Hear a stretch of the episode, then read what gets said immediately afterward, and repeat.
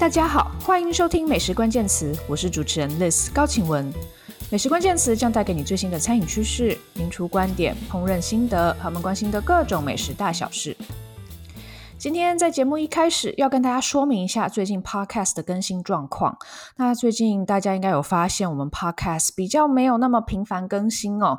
呃，访谈自从阿成师第四集登场之后呢，就停在那边了。那阿成师真的非常精彩哦，也为我们带来很多新的听众，谢谢大家支持。呃，因为阿成师而进来我们节目的人呢，也欢迎回去听我们其他主厨或美食家，还有饮食作者的访问哦。那已经是我们的老读者呢，要跟跟大家说明一下，就是因为最近我本人工作真的太忙，呃，我有在我的脸书美食家的自学之路上面告诉大家，呃，最近我其实在拍一部纪录片，那七月是拍摄行程最忙的时候，所以在人物访谈的部分我就要先放下了。那应该在八月我们就会恢复，而且现在有新的规划，我们希望可以把 Podcast 的访谈呢跟 YouTube 做一个结合，所以正在规划新的录影录音方式。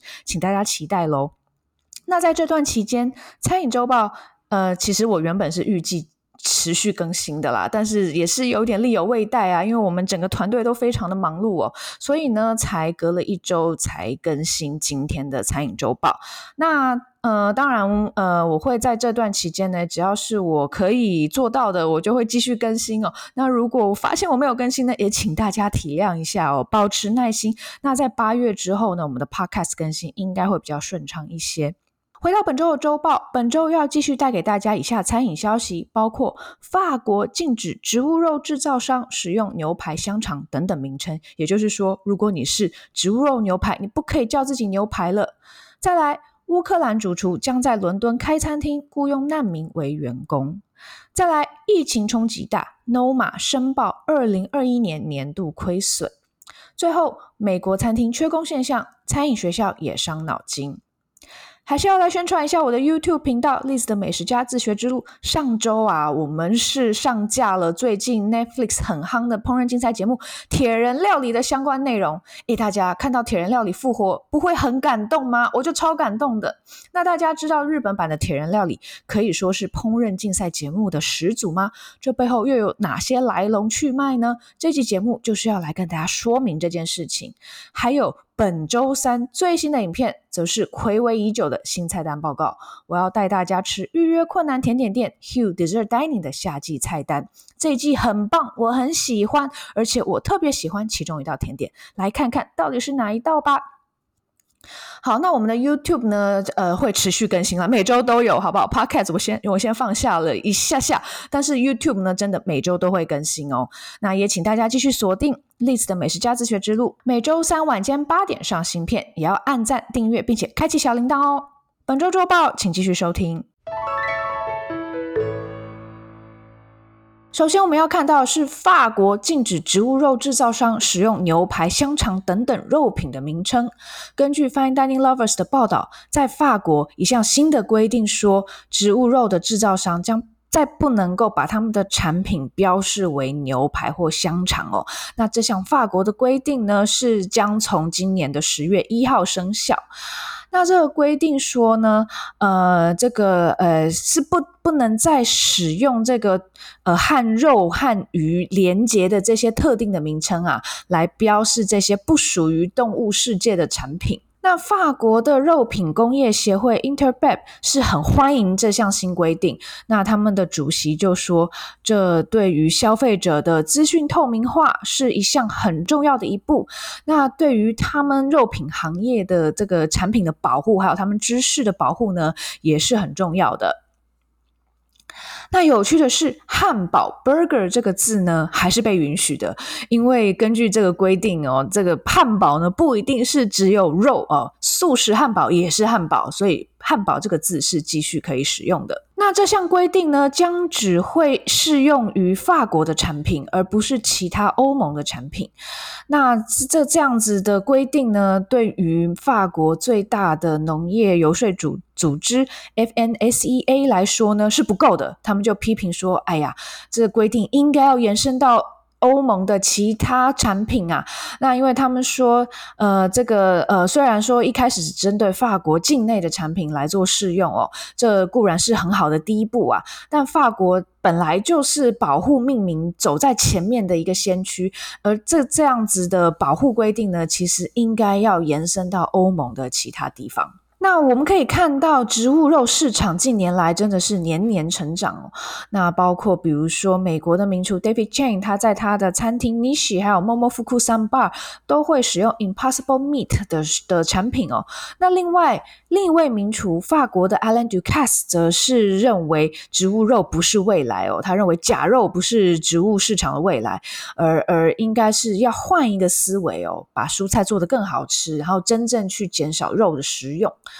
那植物肉跟植物替代性产品呢，这几年的确是越来越夯，而且呃，厂商越来越多，产品也越越来越多元。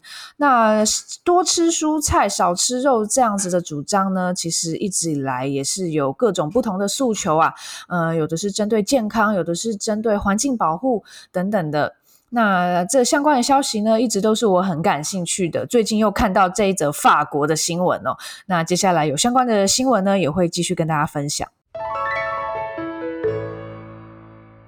第二则新闻，我们要看到乌克兰主厨将在伦敦开餐厅，雇佣难民为员工。根据 Fine Dining Lovers 的报道，乌克兰主厨 Yuri Kovychenko 还有他的合伙人 Olga t i p i t o s k a 嗯，我也不知道念对不对。总之，这两位主厨呢，他们将在伦敦开设他们的第一间摩登乌克兰餐厅。那餐厅的名字叫做 Mria，其实是乌克兰语中的梦想的意思。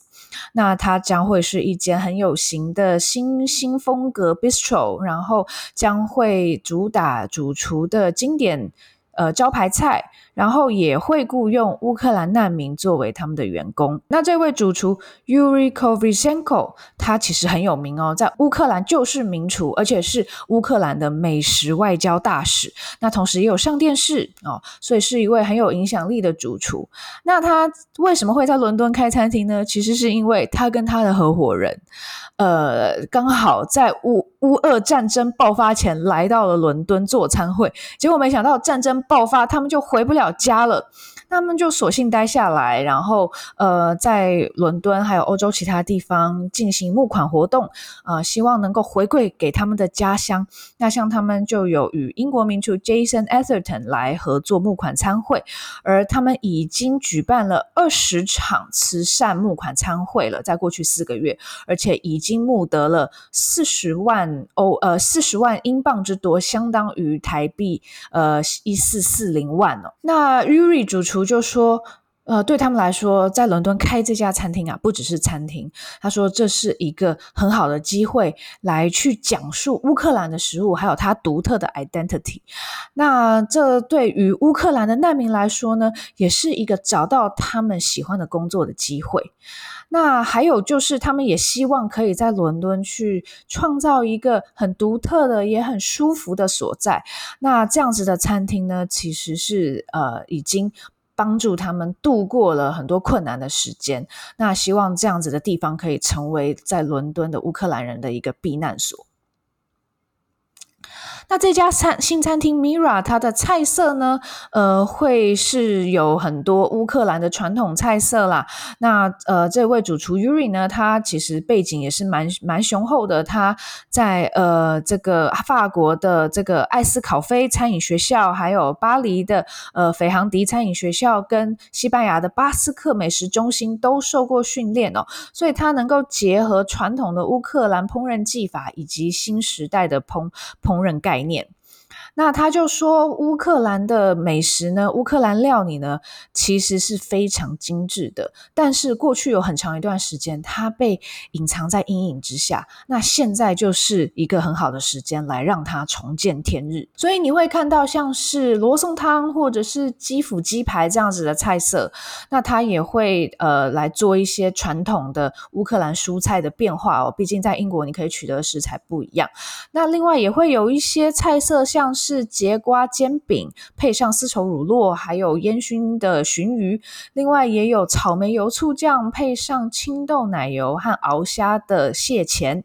那嗯、他们也会设置一个呃冷藏室，这个冷藏室呢会用来发酵呃它蔬菜。那这个是乌克兰传统料理的一个做法哦，他们呃在他们的料理之中，发酵是很重要的，所以他们会特别来发酵蔬菜。还有伏特加也不能忘记啊！伏特加跟料理之间的搭配呢，也会是这家新餐厅的一个重点。那毕竟伏特加也是乌克兰文化很重要的一个部分。那另外在葡萄酒单呢，也会有很强的乌克兰的元素在里面。那另外也会纳入像是乔治亚还有其他东欧国家的葡萄酒。那目前，Yuri 主厨和他的合伙人呢，正在积极的招募员工中。那他们就在这个伦敦的几个这个乌克兰人的社群里面呢抛出了招募新闻呢。那希望这个餐厅可以在今年七月顺利的开幕。那我觉得这个 Yuri 主厨和他合伙人也很不简单哦，突然遭逢变故就不能回家了，但是还是很积极的在海外为家乡做事情，非常有行行动力，非常让我佩服。第三则新闻，我们要来看看 Noma 哦，又有新闻了。疫情冲击大，Noma 申报二零二一年年度亏损。根据 Fine Dining Lovers 的报道，现任的世界第一餐厅 Noma 在去年二零二一年申报了他们的亏损。那这是根据他们向丹麦的商业商业官方组织的一项申报资料哦。那这个 Noma 是在过去四年里呢第一次申报亏损。那虽然他们去年有从丹麦政府拿到了一大笔救济金，不过还是不足以弥补他们的亏损。那 Noma 在二零二零年其实是有赚钱的，虽然那个利润非常小，但还是正的。但去年呢，他们就亏损了，实在是撑不住啊。那那他们的亏损呢，是差不多是呃一点一百六十九万克朗，那其实也是跟跟台币差不多啦，大概台币可能一百八十万的的的亏损左右哦。那呃，在这个疫情中呢，Noma 是接受了相当于台币一千三百万的政府救济金。那这个去年或者是前年他们不能营业的时间呢，的确是伤害很大哦。那你也看到 Noma 不断的试图转型，譬如说在二零二零年，他们呃卖了汉堡，然后后来也真的开了一间汉堡店，就是 POPL，我们跟大家也报道过了。那他们也尝试去开发其他的收入来源，例如 Noma Projects，就是他们的产品线哦。他们把他们的发酵实验室做出来的这个富有鲜味的发酵鱼酱拿出来卖，但是呢，还是不能够弥补去年的亏损。不过，他们也在二零二一年的申报资料中去说，呃，其实接下来他们是看好未来的发展的，然后公司也正在努力的转亏为盈。那上一次 Noma 申报亏损其实是二零一七年，当 Rene Redzepi 主厨把餐厅关起来，然后整个砍掉重练，重新重新打造一间餐厅的时候哦。那这刚最近不久，也是上周我们才跟大家分享过，他们又打算要让餐厅转型了。在今年夏季菜单之后，他们将把整间餐厅打包带走，进行全世界的客座。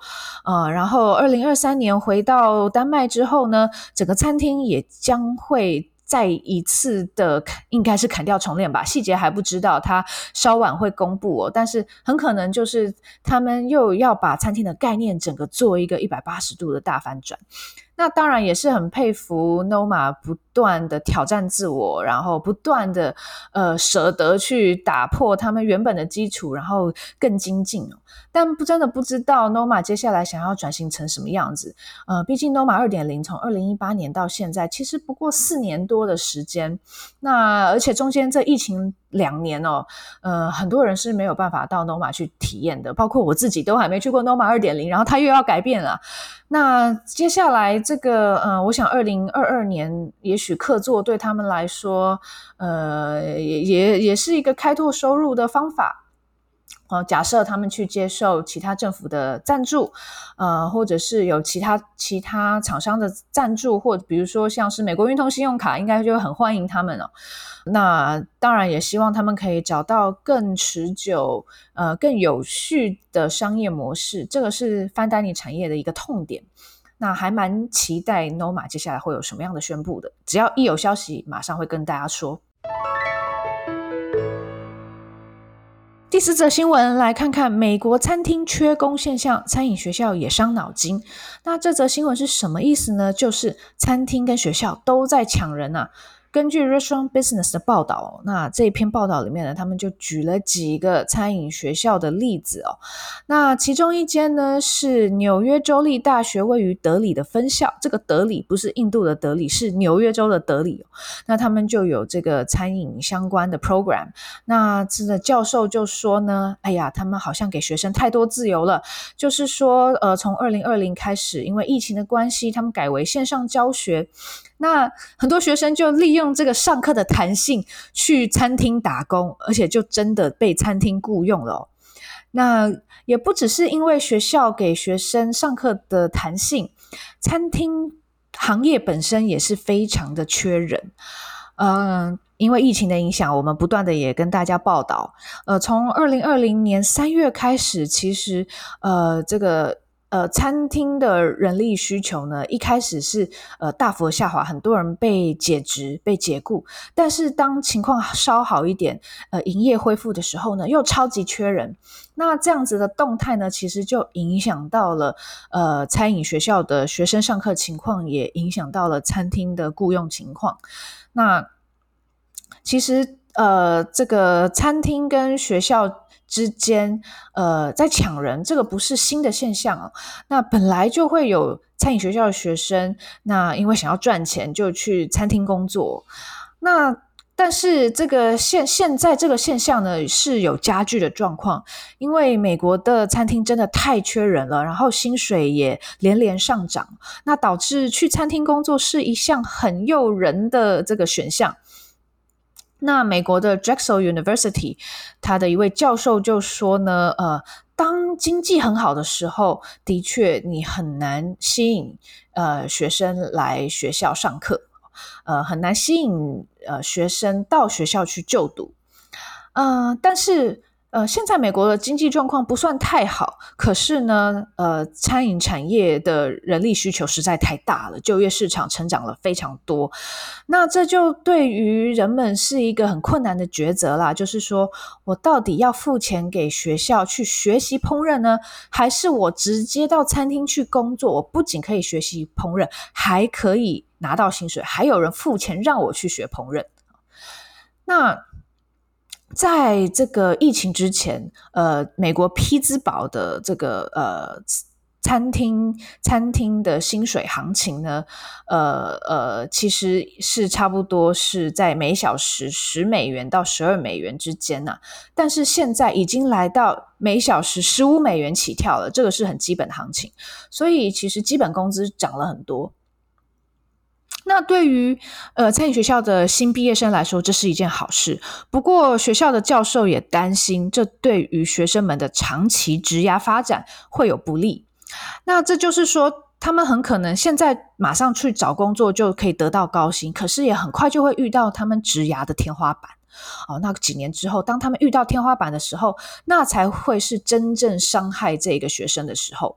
不过目前，呃，餐饮就业市场的热络还没有真正去伤害到这个餐饮学校的的就读注册人数啊。目前还观察不到是不是有特别减低的状况。不过，呃，为了跟上这个就餐饮就业市场的需求，美国的餐饮学校其实是有努力的想要这个呃提供一些方案哦，可以同时符合学生和餐厅餐饮产业的需求。那他们也和餐厅更加密切的合作，希望能够这个符合他们的人力需求，并且同时强调学位的重要性。那像 Drexel University，他们就有一个这个呃实习的计计划哦。